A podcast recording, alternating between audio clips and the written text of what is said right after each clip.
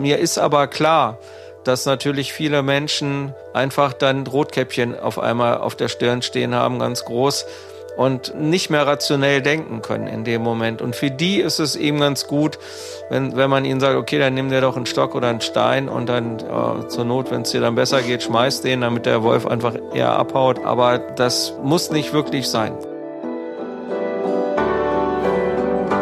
Der Wolfspodcast mit Christian Berge und Sabine Sebald.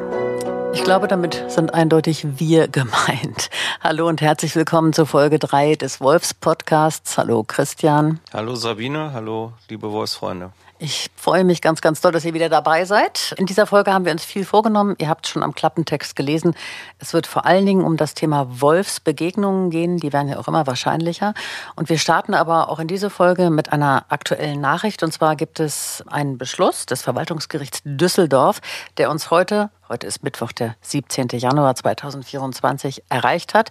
Und ja, der diskussionswürdig ist. Christian, worum geht es da? Es geht um die Wölfin Gloria. Wer ist das und was ist an diesem Beschluss so besonders? Ja, äh, in Nordrhein-Westfalen gibt es ja nicht wirklich viele Wölfe. Äh, es sind zwar drei oder vier Territorien, aber das einzige wirklich äh, Rudel ist von Gloria. Die ist 2018 aus Niedersachsen vom Schneeweidinger Wolfsrudel rübergelaufen und ja, hat sich da angesiedelt. Ein Jahr später ist ein Rüde dazugekommen und die haben seitdem Welpen und haben natürlich auch nicht geschützte Weidetiere getötet, woraufhin es schon mal ein Verfahren gab das mit einem Urteil des Verwaltungsgerichts Düsseldorf in 2021 zugunsten von Gloria geendet ist. Und jetzt war es allerdings von Staatsseite aus. Der Landkreis Wesel hat auf quasi Anordnung des Umweltministeriums, des grünen Umweltministers Grischer, eine Abschlussgenehmigung am 20. Dezember losgelassen.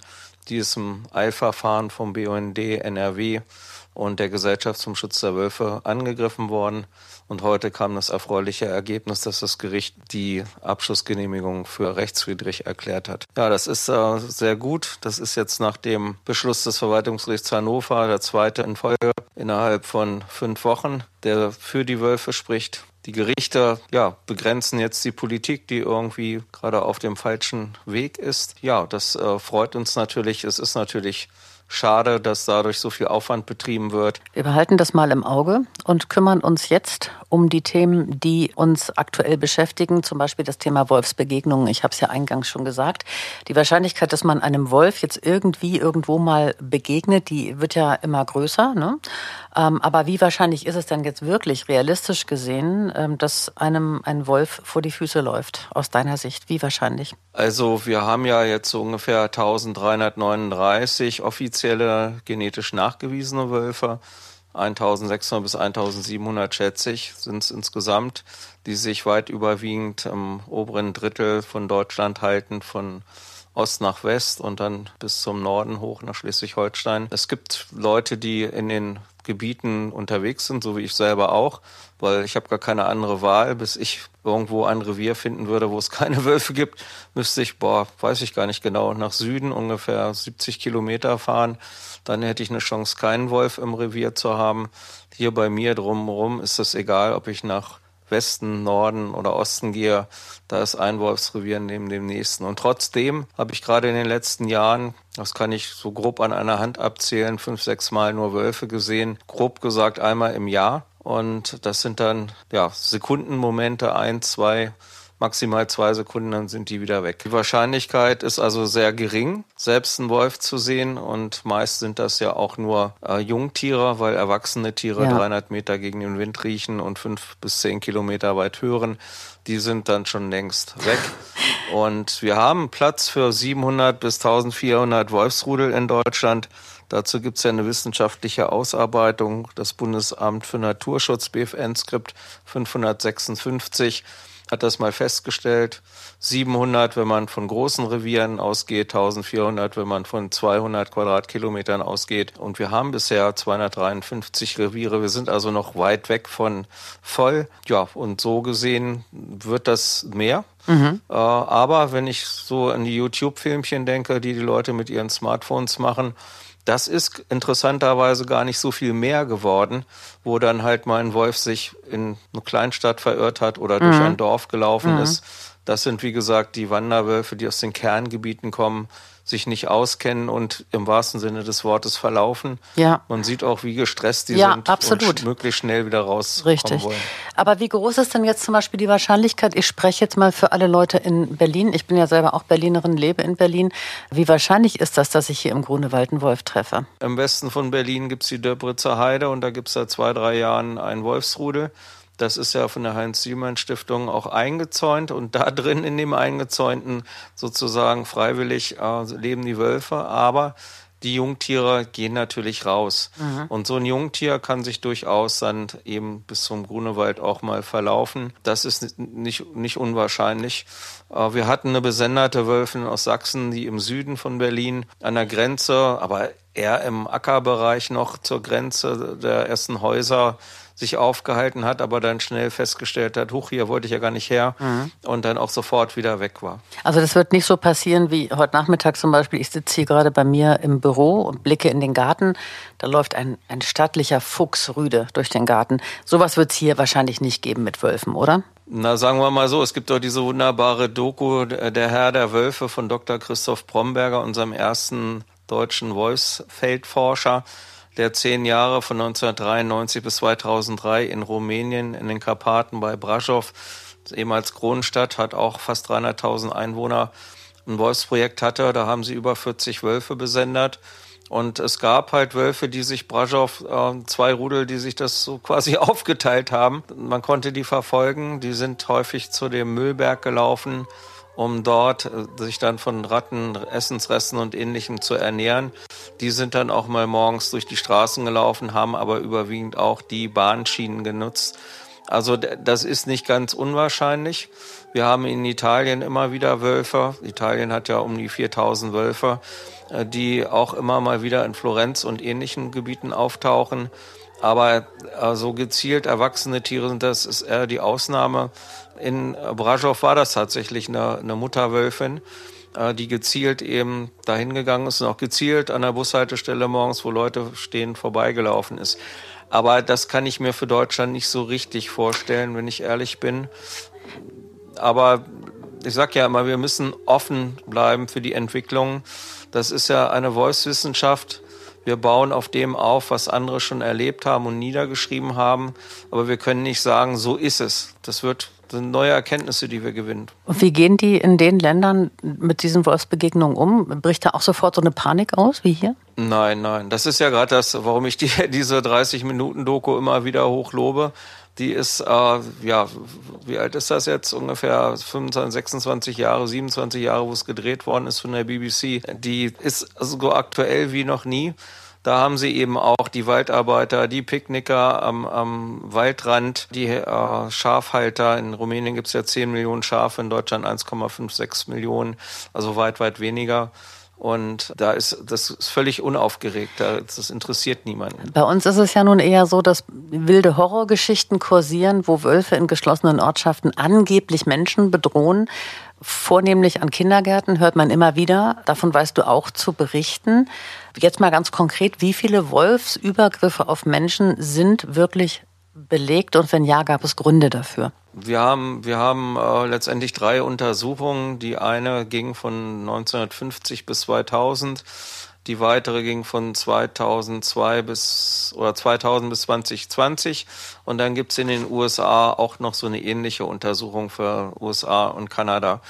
Und ähm, die Fälle, die wir hatten, die spielten aber nicht in Deutschland. Und in Deutschland haben wir mittlerweile auch seit 1996, also seit 28 Jahren Wölfer. Selbst wenn wir sagen, okay, wir fangen mal 2010 an, wir gucken, wie es in den letzten 14 Jahren war, weil so ab 2010 hatten wir um die 60 bis 80 Wölfe. Es, es ist nichts passiert, gar nichts. Es gibt keinen einzigen Fall. Die Fälle, die in den Medien ab und zu hochkamen, stellten sich dann raus, der Jäger hat in den Boden geschossen, weil er dann Fuchsrüden gesehen hat. Dann gab es noch so einen Fall, wo ein Jäger gerade einen Hirsch zerlegt hatte, mit ungewaschenen Händen gejoggt sein soll. Äh, das spielt in der Görde in Niedersachsen und dann soll ihn ein junger Wolf in die Hand gebissen haben, weil es angeblich so lecker nach Hirsch gerochen hat. Das sind aber Sachen, die nicht verifiziert werden mhm. konnten, wo die Fantasie immer ein bisschen größer war. Das Neueste ist ja gar nicht so lange her, zwei, drei Wochen. Da soll ein Mann in, in, äh, auch ins Krankenhaus reif gebissen worden sein. Und da stellte sich auch raus, das war ein Hund und kein Wolf. Und die Jägerschaft in Brandenburg hat schon ganz fest behauptet, dass das ein Wolf gewesen sei. Die Leute verstehen nicht, die sowas behaupten, dass die Tiere einfach so vorsichtig sind. Es sind keine Hunde. Und ein Wolf lässt sich auch nicht in die Enge drängen. Das sind Sachen, die kann man vielleicht mit dem Hund machen, aber nicht mit dem Wolf, weil der bringt sich immer erst in Sicherheit und guckt dann, was los ist. Man muss aber dazu sagen, wir hatten in Polen 2018 einen jungen Wolf, der angefüttert worden ist, weil eine Düsseldorfer Fotofirma für 1500 Euro vier Tage Südostpolen Karpatenausläufer angeboten hat mit garantiertem Foto von wilden Wölfen. Und ähm, so ein junger Wolf, ein Rüde, ist dann in den nächstgelegenen Ort gegangen und hat festgestellt, huch, in den Mülltonnen hinter den Restaurants ist ja lecker Essen und ist dann, weil er schon vor Menschen nicht mehr diese Wildvorsicht hatte, die sie üblicherweise haben, hat er auf einem Campingplatz einer Frau ins Schienbein gebissen. Die ist ambulant behandelt worden. Es war nichts Schwerwiegendes und er hat leider auch ähm, ein sechs- und ein zehnjähriges Kind eine Stunde später oder so auch, glaube auch auf dem Campingplatz, aber einen anderen äh, gebissen. Und der ist dann aber auch postwendend erschossen worden. Durch Zufall habe ich das rausgefunden und die bekannteste Wissenschaftlerin Sabina Nowak in Polen, die hat dann tatsächlich das dann auch verifiziert und in einem Fachaufsatz 2021 niedergeschrieben. Das war der eine Bereich im Südostpolen und gleichzeitig gab es in Westpolen einen Fall, wo auch Menschen, die in einem ganz kleinen Dorf gelebt haben, am Dorfrand, äh, einen jungen Wolf angefüttert hatten und da hatten sie eine Geburtstagsparty und es kam jemand, der Wolf kam zufällig dazu, wie der Gast kam und sagte, ey, wo ist mein Stück Torte? Und den haben sie dann, glaube ich, auch erschossen, soweit ich mich erinnere. Das sind aber alles diese Fälle. Der Wolf wurde angefüttert und das ist ja gesetzlich in Paragraph 45a Bundesnaturschutzgesetz normiert. Anfüttern von Wölfen ist verboten. Man darf gar keine Wildtiere anfüttern. Du darfst praktisch ja auch nicht hier bei uns im Wald Futter auslegen für Wildschweine, wie das ja viele machen. Ähm, auch das ist verboten, steht unter einer hohen Strafe. Also Wildtiere, also wir dürfen da nicht eingreifen. Das muss den Menschen einfach bewusst sein. Ne? Und bei Wölfen hat das eben halt auch wirklich fatale Folgen. Eben solche. Äh, bist du in solchen Fällen dann auch dafür, dass ein Wolf abgeschossen wird? Oder bist du der Meinung, dass man das irgendwie anders also so lösen kann? Fall, die, die, die Fälle, die ich gerade geschildert habe, da wäre ich dann auch schon dafür, ja, ganz klar. Nicht, dass es so ist, dass man das nicht wieder hinkriegt, weil es sind ja junge Tiere. Mhm. Aber das, was passiert dann noch? Ja, mhm. das, das Risiko kann man nicht eingehen. Und, und dann sage ich, okay, das sind junge Wölfe, das sind keine bei, bei erwachsenen Tieren passiert das auch nicht. Die haben ja dann schon diesen Schritt zu der vollen Wildvorsicht gemacht. Äh, junge Wölfe sind halt eben unvorsichtig und neugierig, müssen erst noch ihre Lektionen lernen und wenn die dann eben falsch konditioniert werden, dann haben wir den Salat. Gott sei Dank, äh, wir hatten die Situation einmal in 2016 hier in Niedersachsen mit dem berühmten Kurti. Ich habe ihm äh, den Namen gegeben, weil Kurt heißt auf Türkisch Wolf. Ja, der ist dann von ja, Soldaten, Waldarbeitern und so weiter gefüttert worden. Ein Jäger soll ihn bei Zelle auch immer wieder regelmäßig gefüttert haben. Er hätte nicht abgeschossen werden müssen, weil er zu der Zeit, wo er erschossen worden ist, Ende April 16, hatte er sich so sein kleines Revier auf dem Truppenübungsplatz Bergen schon zurechtgelegt und es gab keinerlei Vorfälle. Auch Kurti hat niemand gebissen oder sowas, aber er ist immer relativ dicht rangekommen. Mhm. Zumindest dann, wenn Menschen Hunde dabei hatten. Die Neugierde war dann groß. Es gibt ein schönes Video dreieinhalb Wochen bevor er erschossen worden ist, wo er von der Feldmarkt kommt, zwischen ein paar Bäumen durchläuft und auch in so einem kleinen Dorf auf eine Dame trifft, die ihn dann filmt und die einfach dann anfängt zu lachen und sagt, hau ab, hau ab. Er guckt sie an, dreht sich um und geht zurück äh, wo er hergekommen ist. Also er hat besser gehört als jeder Hund. Ja. Also da, da konnte man schon sehen, dass da man hätte ihn auch wieder gerade biegen können. Das wäre das, das war unnötig, ihn zu schießen. Was sagst du Menschen, die Panik davor haben, dass ihre Kinder an Bushaltestellen oder abends im Dunkeln auf dem Weg von der Turnhalle nach Hause vom Wolf gefressen werden? Na, ich, ich muss erst mal so ein bisschen drüber schmunzeln, weil diese Bushaltestellen-Geschichte, die haben wir in jedem neuen Wolfsrevier. Die wird immer erzählt, der Wolf kommt, der holt sich das Butterbrot aus der Mülltonne und ähnliche Geschichten. De facto ist da nie ein Wolf gewesen, aber die wird erzählt. Ich kann aber auch dazu sagen, Ähm, Alaska hat natürlich so Broschüren gemacht, die haben ja auch kleinere Dörfer dort. Und dort ist es tatsächlich der Fall, dass die Eltern ihre Kinder morgens zur Bushaltestelle begleiten und warten, bis sie im Bus sind. Nicht alle Eltern, ein Elternteil bleibt dann da stehen, die wechseln sich ab, damit äh, die alle, da gibt's ja auch noch die Bären, sind ja nicht nur die Wölfe. Und dann sind alle beruhigt und da ist auch in der Sicht nichts passiert. Und hier bei uns diese Fälle, äh, wir haben ja nun leider mehr sogenannte Helikoptereltern, die ihre Kinder am liebsten in den Klassenraum reinfahren möchten. Es gibt die Fälle, mhm. wo Kinder sicherlich an der Bushaltestelle stehen. Aber dann sollte man die Kinder entsprechend eben informieren. Und wenn man das weiß, das ist ein Wolfsrevier, äh, dann würde ich meinem Kind tatsächlich auch eine Trillerpfeife umhängen, weil Wölfe mögen diesen schrillen Trillerton nicht. Und Wölfe mögen aber auch Kinder nicht, weil die ihnen zu laut und zu zappelig sind. Deswegen die Wahrscheinlichkeit, dass ein Kind ganz alleine oder zu zweit an, an einer Bushaltestelle in der Pampa steht, ist nicht so groß, sage ich mal. Deswegen, ja, es hat, man muss es einfach so sagen, es hat eben auch nichts dergleichen gegeben. Äh, wir haben ja hier in Niedersachsen 35 Wolfsrudel, die Nachwuchs haben. Offiziell heißt es irgendwie, wir hätten 50 Wolfsrudel, was nicht stimmt weil wir einfach nur 35 haben, die Nachwuchs haben. Und trotzdem äh, ist in dieser Richtung nichts passiert. Ich kann, mit Kurti fällt mir noch ein Fall ein, wo ein Erstklässler zum Bus geht. Das war auch nicht mehr ganz hell und meinte dann, Kurti gesehen zu haben und ist dann schnell nach Hause gerannt, äh, schreiend. Und da war, das war auch das erste Mal, ich bin wirklich auf über 100 solchen Veranstaltungen gewesen, da waren bestimmt 200 Leute war ein Freitagabend, die Theke war offen, 20 Leute haben sich auch ihr Bierchen reingetan. Aber zum ersten Mal habe ich junge Mütter mit Anfang, Mitte 20 gesehen, die sich äh, Sorgen um ihre Kinder machten wegen diesem Vorfall.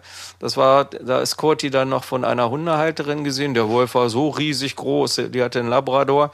Äh, hinterher hat man, oder bei der Besenderung hatte man ihn vermessen, er war 15 Monate alt und er war lediglich 65 in der Schulter, was nicht wirklich groß ist. Schäferhund größer als ja. Schäferhundbrüder. Ja. Äh, und dann hat, wurde, gab es noch ein Foto von ihm, 700 Meter vom Dorf entfernt, an so einem kleinen Hügel.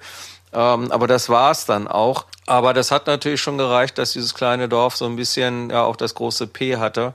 Aber wir lernen aus diesen ganzen Fällen ja auch, Kurti ist auch kein Maßstab. Das ist seitdem auch nicht wieder passiert. Das ist über acht Jahre her. Mhm. Und ähm, das war Anfang 2016 war das genau. Also ich hätte, ich hätte, glaube ich, prinzipiell sowieso Angst, mein Kind in so dörflichen Umgebungen im Dunkeln alleine sich bewegen zu lassen, egal ob da jetzt ein Wolf ist oder ein Bär oder nicht. Ich glaube, da gibt es auch hinreichend Gründe, um da ein bisschen Vorsicht walten zu lassen und auf die Kinder lieber einmal mehr aufzupassen, auch wenn da gar kein Wolf ist.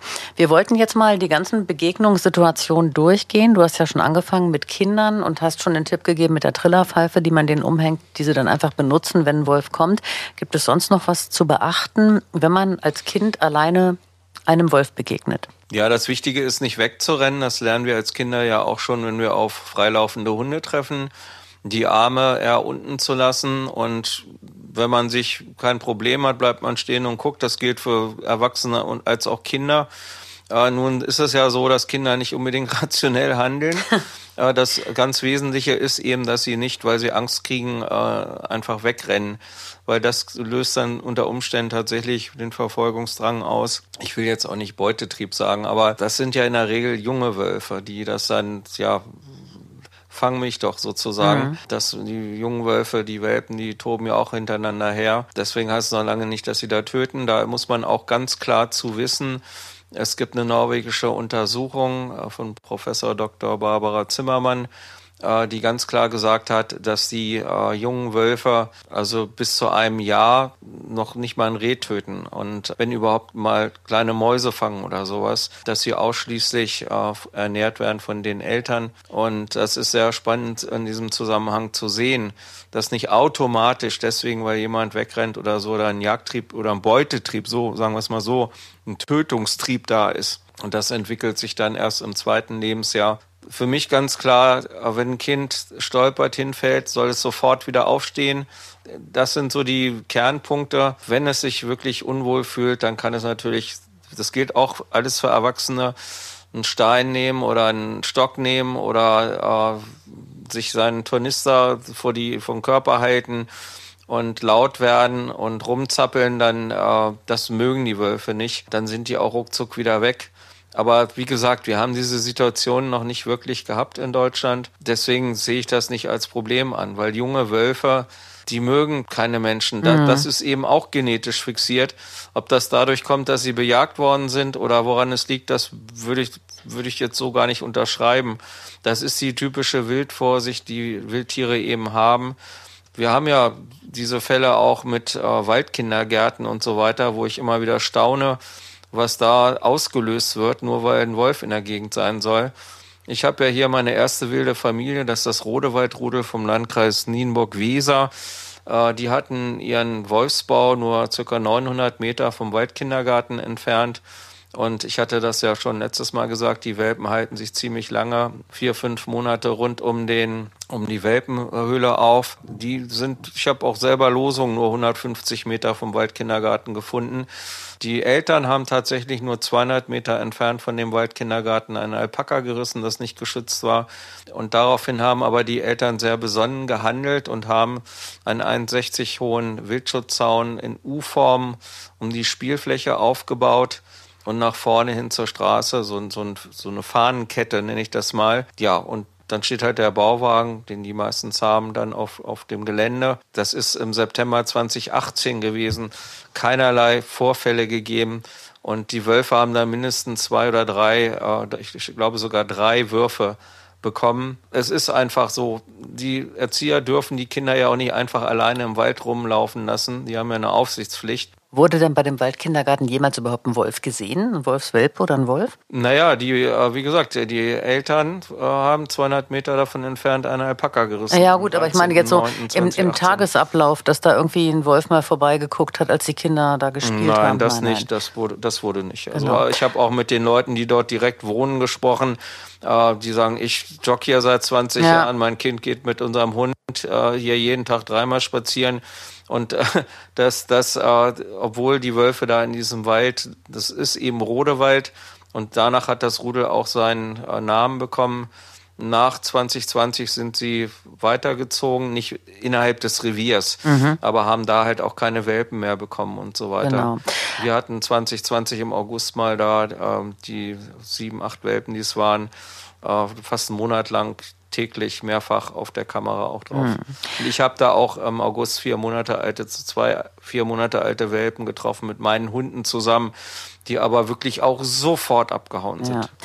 Anders sieht das aus, wenn ich unterwegs bin in Wolfsgebieten und einen Hund dabei habe. Da gibt es tatsächlich ein paar andere Dinge zu bedenken. Welche sind das? Ja, also man sollte seinen Hund angeleint haben, es sei denn, dass man wirklich weit gucken kann, aber natürlich vorausgesetzt, dass der Hund 100 Prozent gibt's nicht, aber ich sag mal zu 98 Prozent hört. Wir haben jetzt, weiß nicht, fünf, sechs tote Hunde in den ganzen Jahren gehabt. Das sind meist so Fälle. Hund hat sich morgens im Dunkeln 200 Meter entfernt, ist ins Maisfeld rein, wo zufällig gerade die Wölfe waren, wurde getötet. Und wir haben eine einzige Situation das waren auch die Munsteraner, das war Sommer 2015.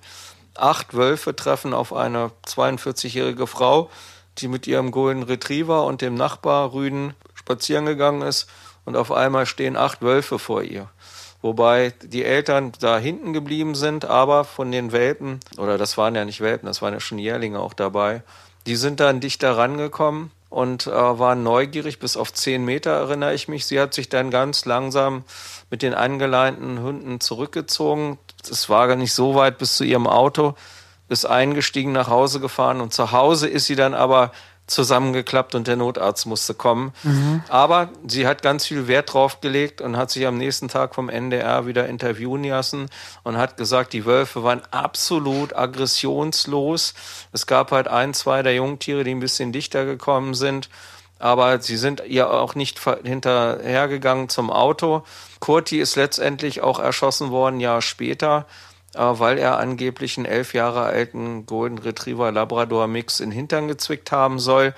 Also wenn es denn mal tatsächlich so eine Situation gab, dann war das ein leichtes Zwicken. Es war mhm. kein Beißen mit Tötungsabsicht oder ähnliches, und der Wolf ist auch sofort von dannen gezogen. In meiner Fantasie haben Hunde eine Urangst vor Wölfen. Gibt es sowas wirklich? Das ist völlig individuell. Also ich selber habe Tiere, die äh, mir angezeigt haben, da will ich jetzt nicht lang gehen in einem Wolfsrevier. Äh, waren sie zu zweit, dann war das so ein bisschen egal. An Voodoo erinnere ich mich auch, der unvermittelt, obwohl man nichts sehen konnte, die Route klemmte. Aber wir waren natürlich wirklich auf, auf einem Weg, wo die Wölfe mehrmals, äh, ja, ich will nicht sagen am Tag, aber in der Woche lang gelaufen sind und der dann auch nicht weiter wollte. Und also das ist eine völlig individuelle Sache beim Hund ob er nun den Wolf da als Bedrohung wahrnimmt oder nicht. Suchen die Wölfe die Nähe von Hunden, die für sie sexuell anziehend sind oder interessant sind? Also sprich, wenn ich mit einer läufigen Hündin durch den Wald laufe oder mit einem unkastrierten Rüden, sind die jetzt besonders attraktiv für Wölfe in der Ranz zum Beispiel? Momentan ist ja Ranz. Nein, nicht wirklich. Also ich gehe mit meiner mit meiner Suri und so weiter, wenn die in der Standhitze sind, auch durchs Wolfsrevier und zwar wirklich mitten durchs Wolfsrevier. Also da ist mir noch nie irgendwas in dieser Richtung passiert. Wie gesagt, die meiden mich ja. ja der Hund der Hund soll natürlich nicht alleine rumlaufen. Äh, das ist ganz klar. Und ähm, wir haben diese Fälle von Hund deckt Feher sehr selten gehabt in Deutschland. Allerdings schon beim zweiten Wurf 2003 gleich. Da kamen dann, glaube ich, neun Welpen raus. Vater war offensichtlich ein Schäferhund. Da hat man dann zwei gefangen. Was mit den anderen passiert ist, weiß man nicht so genau. Sie konnten auf alle Fälle genetisch anhand von Losungen und Sichtungen und Kamerafallen nicht äh, mehr nachgewiesen werden dann ist es wirklich jetzt ein, über ein Jahrzehnt ruhig geblieben. Und dann hatten wir in Thüringen seit 2014 eine Wölfin auf dem Truppenübungsplatz Ordruf, der auch ein FFH-Schutzgebiet ist. Das ist ein ehemaliger Truppenübungsplatz. Und in Ermangelung eines Wolfsrüdens hatte sie sich von einem Hund decken lassen und hatte dann sechs schwarze Welpen und hat die alleine durchgebracht. Und da hat man dann aber eben Politisch war man der Meinung, man muss sie töten. Eigentlich sind Wolfshybriden geschützt gewesen mhm. zu der Zeit. Es gibt eben die Ausnahme, wenn eine Gefahr besteht für die Artreinerhaltung, dann kann man als Ausnahmegenehmigung solche Tiere töten. Wir haben zwar alles versucht, um das zu verhindern und immer wieder die rechtlichen Lage erklärt und, und, und. Ich glaube, von den sechs Tieren sind meines Erachtens vier erschossen worden. Man hat sogar, glaube ich, fast für 100.000 Euro den Wildpark Borbes, Bärenpark Worbes heißt das in Thüringen, nochmal Gehege bauen lassen und ähnliches und hatte vor, sie zu fangen. Mhm. Aber das äh, waren völlig untaugliche Fallen und ähnliches. Die Tiere waren zu alt. Äh, bis fünf Monate kann man Welpen wohl mit Fallen ganz gut fangen, habe ich mir von den führenden Wissenschaftlern wie Dave Misch und ähnlichen erzählen lassen. Danach wird es fast unmöglich. Deswegen haben sie da auch vergeblich versucht, die zu fangen. Ein Rüde ist übrig geblieben, der ist dann quasi äh, mit der Mutter zusammen umhergezogen und hat sie dann als er zwei Jahre alt wurde, 2019 gedeckt. Und da kamen dann fünf Welpen raus. Da hat man, soweit ich weiß, mindestens drei auch entnommen, also erschossen. Aber es ist nicht ganz auszuschließen, dass einer davon überlebt hat. Es gab in Thüringen dann letztes Jahr nochmal einen Hybridwurf, der auf der Grenze Thüringen-Bayern war. Was daraus geworden ist, das wurde nie so richtig gesagt. Also ob sie da alle erwischt haben oder nicht. Dann fällt mir ein, dass es in Brandenburg, da gab es nochmal sogar F2-Hybriden. Das heißt, also es muss also auch einen F1-Wurf gegeben haben, also Wolf mal Hund. Das passiert immer in den Gebieten, wo eigentlich nicht so viele Wölfe sind, wobei Brandenburg eigentlich das Land ist, was mit 51, ich glaube, Rudeln auf 28.000 Quadratkilometer eigentlich eine ganze Menge Wölfe hat. Aber es ist eben nicht ausgeschlossen, dass so ein freilaufender Dorfhund dann eine knapp zweijährige Jungwölfin dann auch deckt. Also ausgeschlossen ist das nicht. Du sprichst ein ganz ähm, interessantes ähm, Thema an. Die Wolfshybriden, die sind auch immer wieder im Fokus der Öffentlichkeit. Bei denen sagt man ja nach, dass sie auch den Scheu vor Menschen verloren haben, weil sie eben zur Hälfte Hund sind. Stimmt das? Also man muss erstmal festhalten, die, die weit überwiegende Zahl von 90 Prozent ist die Wölfin diejenige, die vom Hund gedeckt wird. Es gibt natürlich auch die umgekehrten Fälle, äh, dass ein äh, Wolfsrüde eine Hündin deckt. Aber dass dann ein Verlust der Vorsicht, der Wildvorsicht da sein soll, ist überhaupt nicht der Fall, weil die Welpen orientieren sich an der Mutter, sie wachsen draußen auf und wir haben ja in Italien auch ziemlich viel Hybriden um das mal in Zahlen zu fassen, auf 22.000 Quadratkilometer in der Toskana leben 110 Wolfsrudel. Davon sind allerdings 80 reine Wolfsrudel und 30 Hybridwölfe. Und es gibt über 10, wahrscheinlich gibt es 20 Fachaufsätze zum Thema Wolfshybriden. Was fressen die? Wie leben die? Das Ergebnis ist, äh, die leben genauso wie wilde Wölfe. Die fressen original das gleiche wie wilde Wölfe. Die verhalten sich wie wilde Wölfe. Es ist kein Unterschied da. Da braucht sich niemand Gedanken machen. Ich äh, kann ja auch aus eigener Erfahrung sprechen. Ich habe seit 2007 äh, meine Naomi aus Kanada geholt, die auch eine Hybridin war, wenn man das so will. Rein biologisch gibt's ja gar keine Wolfshybriden, weil Wolf und Hund sind äh, zu 99,96 Prozent nach der genaueren Nuklear-DNA eines Spezies. Ja? Der eine ist weiter links auf der Skala, der andere weiter rechts. Das ist genauso übrigens äh, Dobermann und Labrador sind auch nur 99,96 Prozent auseinander. Und es gibt immer die Schlauberger, die dann sagen, ja, aber der Affe und der Mensch und bla bla, ja, aber da liegen noch sieben Millionen Jahre dazwischen. Äh, bei, beim Hund und Wolf eben nicht.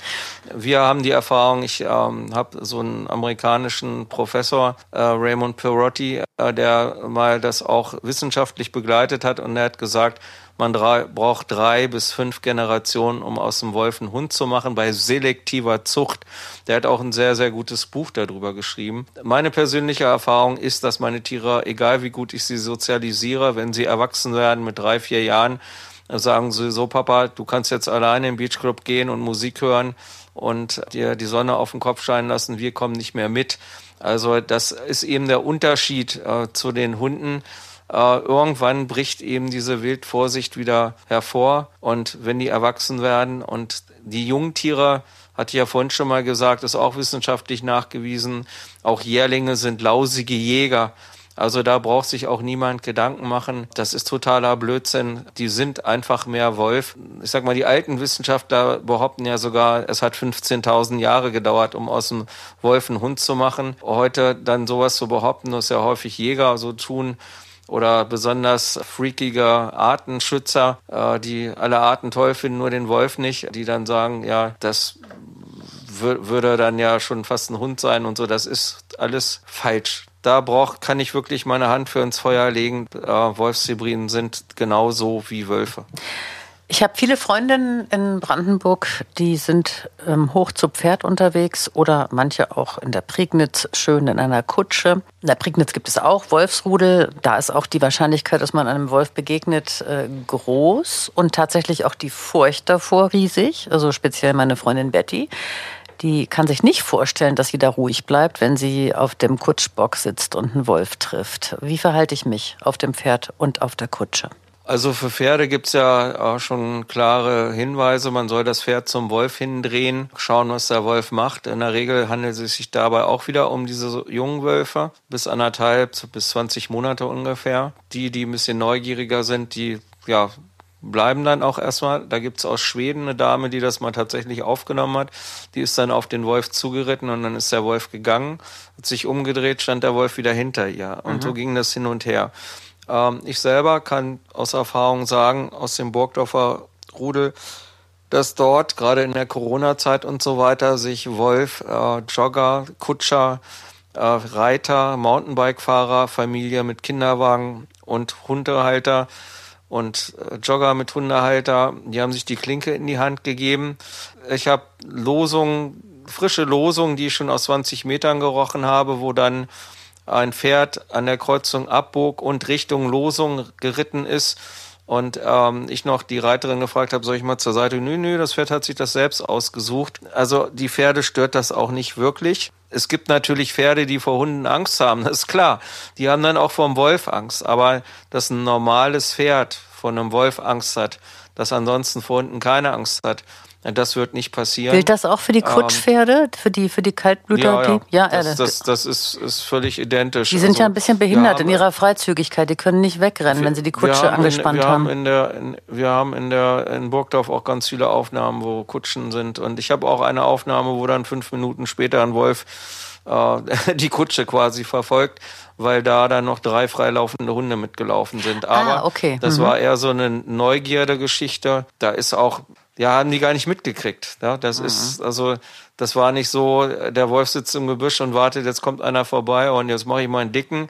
das passiert einfach nicht. Diese Wildvorsicht ist einfach so ausgeprägt, dass sich da keiner Gedanken machen muss. Und gerade in Deutschland, das muss man auch immer wieder betonen, wir haben ja 20 Millionen Wildtiere, 10 Millionen Rehe, 2,4 Millionen Wildschweine, das ist beides die Hauptnahrung der Wölfe. Und aus Hooligan-Gründen, ich mache mal einen dicken und verprügel da einen, der Wolf weiß ganz genau, dass er sich nicht verletzen darf, weil er sonst Schwierigkeiten hat, sich das nächste Abendbrot zu holen. Und deswegen braucht man sich da wirklich keine Gedanken machen, locker bleiben. Wenn ich auf dem Fahrrad einem Wolf begegne, würde ähm, ich persönlich jetzt keine Angst haben, ganz im Gegenteil, aber ich kenne Leute, die sagen, davor hätte ich Respekt. Also ich würde jetzt nicht dann mit 35 km/h äh, mit Schweiß auf der Stirn davon strampeln, sondern ganz normal weiterradeln.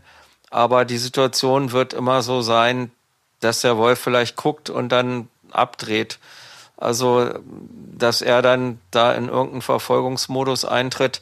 Also dann war eher die Situation, dass man kurz anhält, absteigt, äh, sich zu erkennen gibt.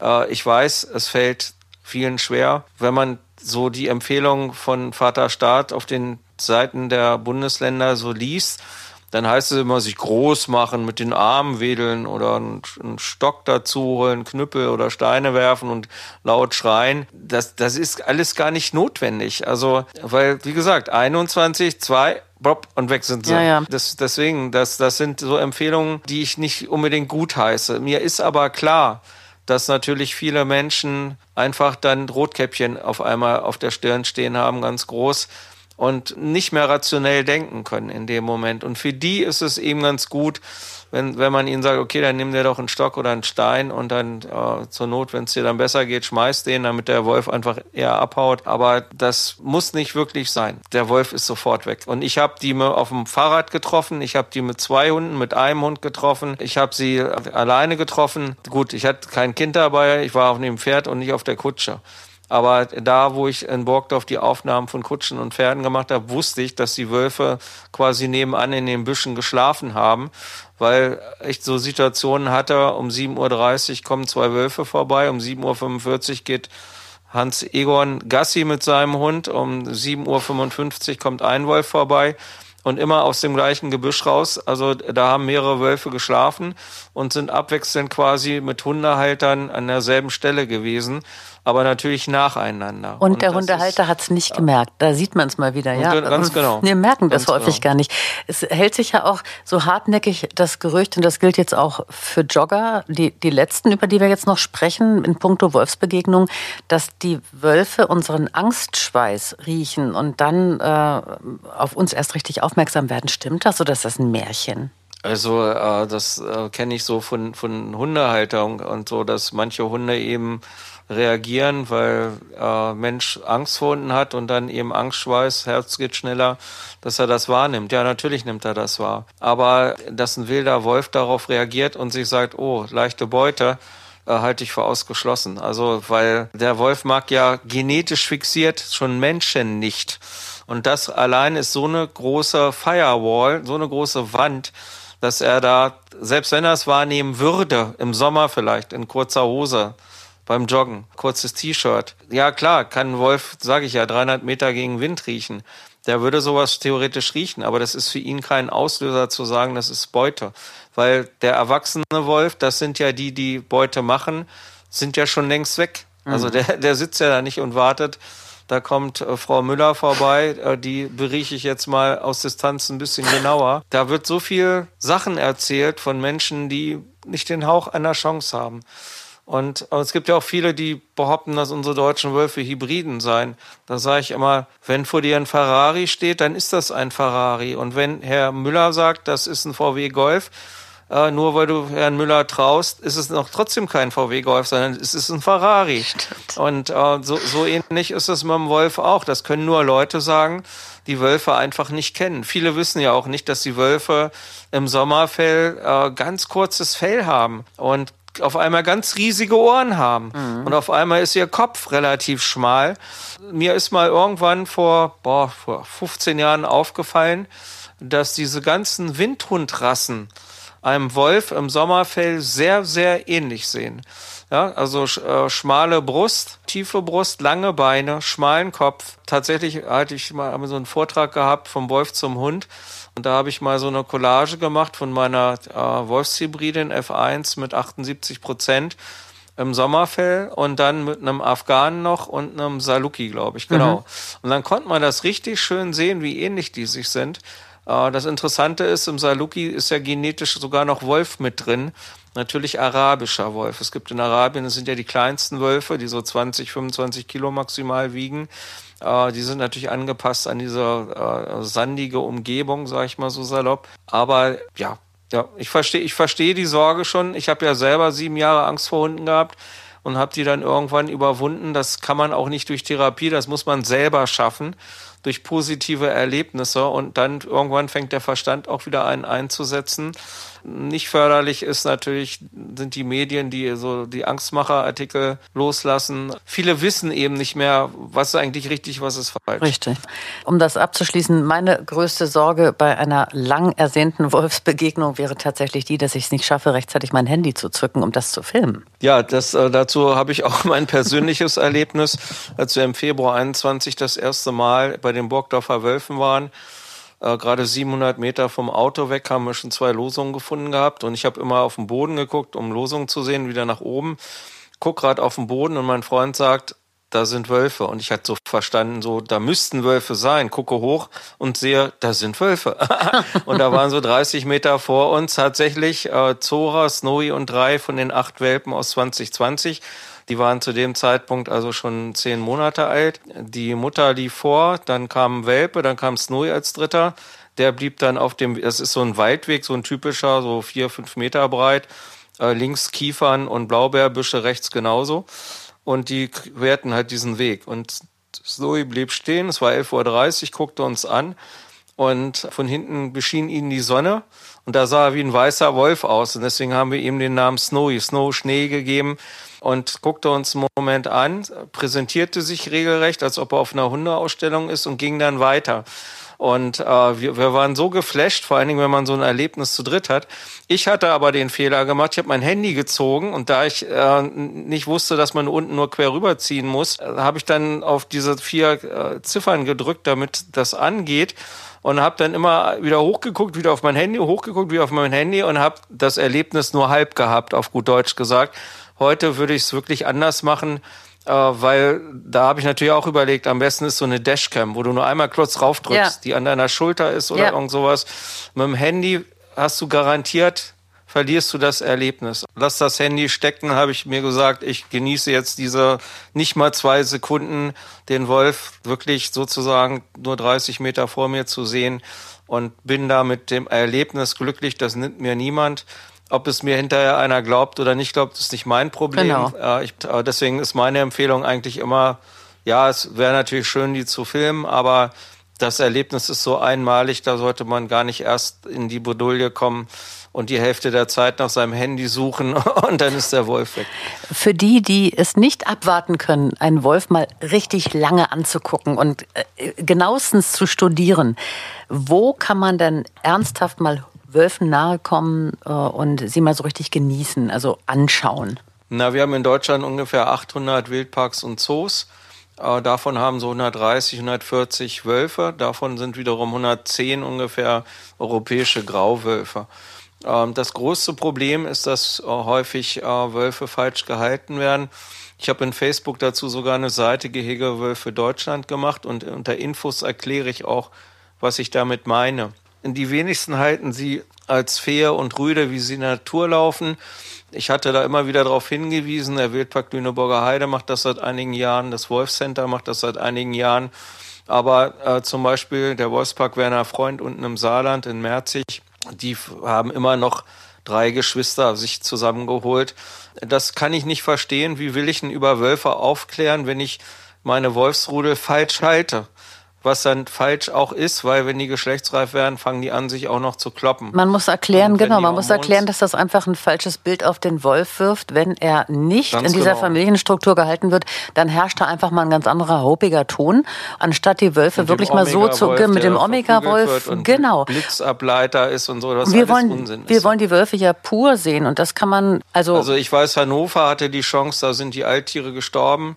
Dann gab es ein paar Monate keine Wölfe und dann kamen fünf junge Wölfe, die drei, zwei Halbgeschwister waren. Mhm. Also der Vater hat zwei verschiedene Feen gedeckt. Und sie haben auf diese kleinen 800 Quadratmeter fünf junge Wolfsrüden getan, klären aber auch über Wölfe auf. Anstatt mhm. zu sagen, das ist sowieso so klein, weil davon muss man noch zwei Teiche abziehen von den 800, da bleiben vielleicht 500 Quadratmeter. Für große Wölfe, muss man sich mal vorstellen. Und amerikanische Wölfe, die haben sie aus Slowenien geholt. Das kann ich beim besten Willen nicht verstehen, dass sie da nicht aus dem einen Wildpark eine Fee genommen haben, aus dem anderen Wildpark einen Rüden, also verschiedene und dann so die Wölfe präsentieren, wie sie sich auch in der Natur präsentieren. Mhm. Das ist mir ein Rätsel. Also, also Hannover scheidet dann schon mal aus, gucken. der Zoo. Da müssen wir gucken, ja. was bleibt übrig. Nicht viel, aber vielleicht kann man einfach bei dir sich mal umschauen auf deinen Facebook-Seiten. Da gibt es Empfehlungen auch für solche Wolfsbegegnungen, solche geführten Wolfsbegegnungen. Welche Facebook-Gruppen und Seiten empfiehlst du generell für Leute, die sich weiter informieren möchten? Also ich selber äh, bin in die Gruppe der Wolfe Niedersachsen eingestiegen. Die hat Heiko Wiechert mal gegründet vor vielen Jahren. Und ich mache das jetzt fast anderthalb Jahre mehr oder minder alleine.